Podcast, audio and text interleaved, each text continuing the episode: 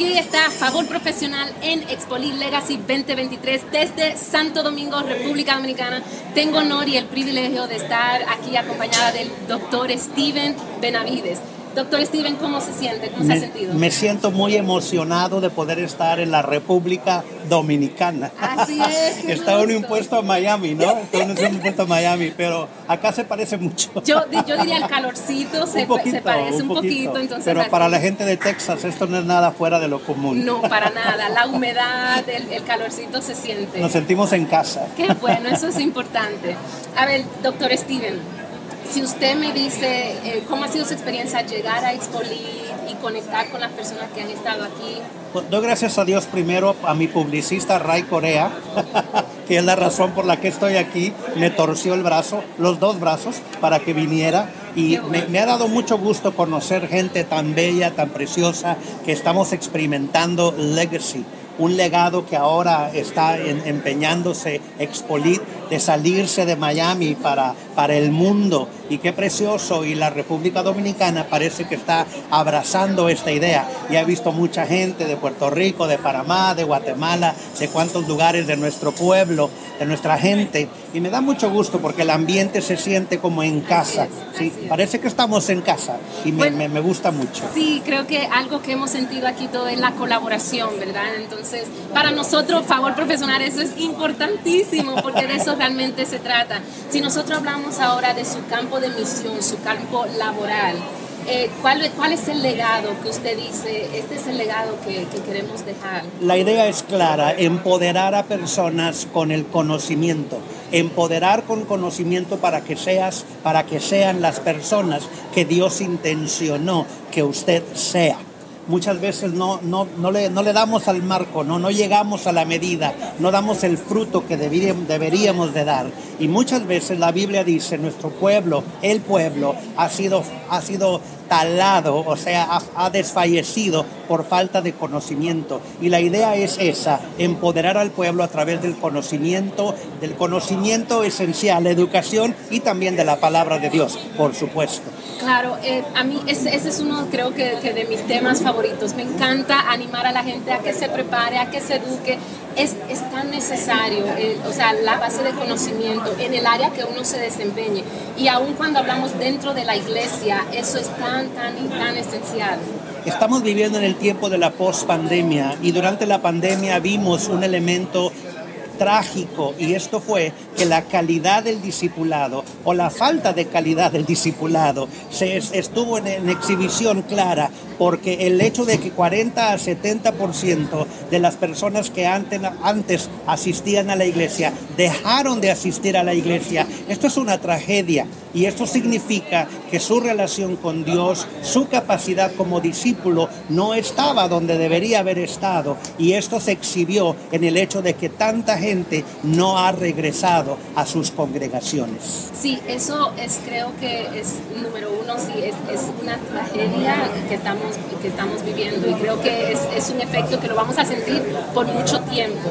Ahora, si usted le está hablando, tal vez, no sé, no, eh, tal vez si a nivel de iglesia introducimos, ¿cuál usted diría que es el primer paso para, para comenzar a, llevar a la iglesia en ese proceso de discipulado y retomar ese, ese fundamento? Sí, el primer paso es reenfocar, reenfocar nuestra energía, nuestro propósito, nuestro programa a lo que es discipulado, a lo que es enseñanza. Ah, ter- terriblemente en nuestro tiempo, nuestro culto, nuestras reuniones son muy cortas, el tiempo está muy limitado. Y digo, vivimos en un tiempo cuando el, el- el joven puede ver un minuto en Instagram, ¿no? Un minuto, un, un reel, ¿no? De un minuto. Pues tenemos que buscar la manera de alcanzar a niños, a jóvenes, a jóvenes adultos, a los adultos de la iglesia, que son la población más importante de la iglesia, ¿no? Porque son los que patrocinan el ministerio. Entonces buscar la manera de reenfocar nuestras energías y nuestros programas para que el discipulado, para que la educación tome un lugar importante en nuestro programa. Así como hablamos de una buena alabanza, de una buena predicación, que hablemos también de un buen programa de educación cristiana. Así es, creo que eh, por mucho tiempo nos hemos enfocado en la producción y ahora creo que es tiempo de nosotros asentar las bases, realmente hacer más sólidos nuestros fundamentos de fe y eso es, es crítico en, en, todo lo que estamos viviendo. Me impresiona mucho la historia de Juan el apóstol, sí. que era uno de los hijos del trueno. sí, así le llaman. no sé si por su ímpetus, por su carácter, en una ocasión dijo, Señor, haz llover trueno del cielo, destruyelos. El Señor Jesús eh, pasó tres años y medio con Juan y lo convirtió de hijo de trueno a el apóstol amado y se convierte en el apóstol más apóstol más prolífero de los doce. Escribe cinco libros del Nuevo Testamento. Y qué interesante que un hijo de trueno se convierte no solamente en discípulo, pero también en un gran autor del Nuevo Testamento. Así es, y creo que la Biblia nos da realmente esas, esos ejemplos para que nosotros, como seres humanos, realmente los tomemos y podamos también caminar eh, bajo esos ejemplos. Ahora, si nosotros decimos, ¿qué palabras de ánimo usted le da tal vez a una persona que, que está como que pensando, no sé si estudiar algo, no sé si hacerlo, ¿cómo, ¿cómo se puede enfocar esa persona? El principio de la sabiduría es el temor a Jehová. Dios habla acerca del beneficio, de la bendición tan grande que es la sabiduría. Abraza la sabiduría, abraza el conocimiento. En la sabiduría clama a voz alta en las calles y te defenderá te protegerá en tiempos difíciles. Si estás pensando, no lo pienses, hazlo. Procura como obrero presentarte a Dios aprobado, que traza bien la palabra de verdad. Necesitamos prepararnos, el reino necesita gente preparada para que llevemos el Evangelio del reino a todo el mundo que tanto necesita a un Salvador. Así es. Y bueno, para los que están mirando esta entrevista, el doctor Steven es escritor, entonces eh, coméntenos tal vez eh, una obra que usted les recomendaría al público para que...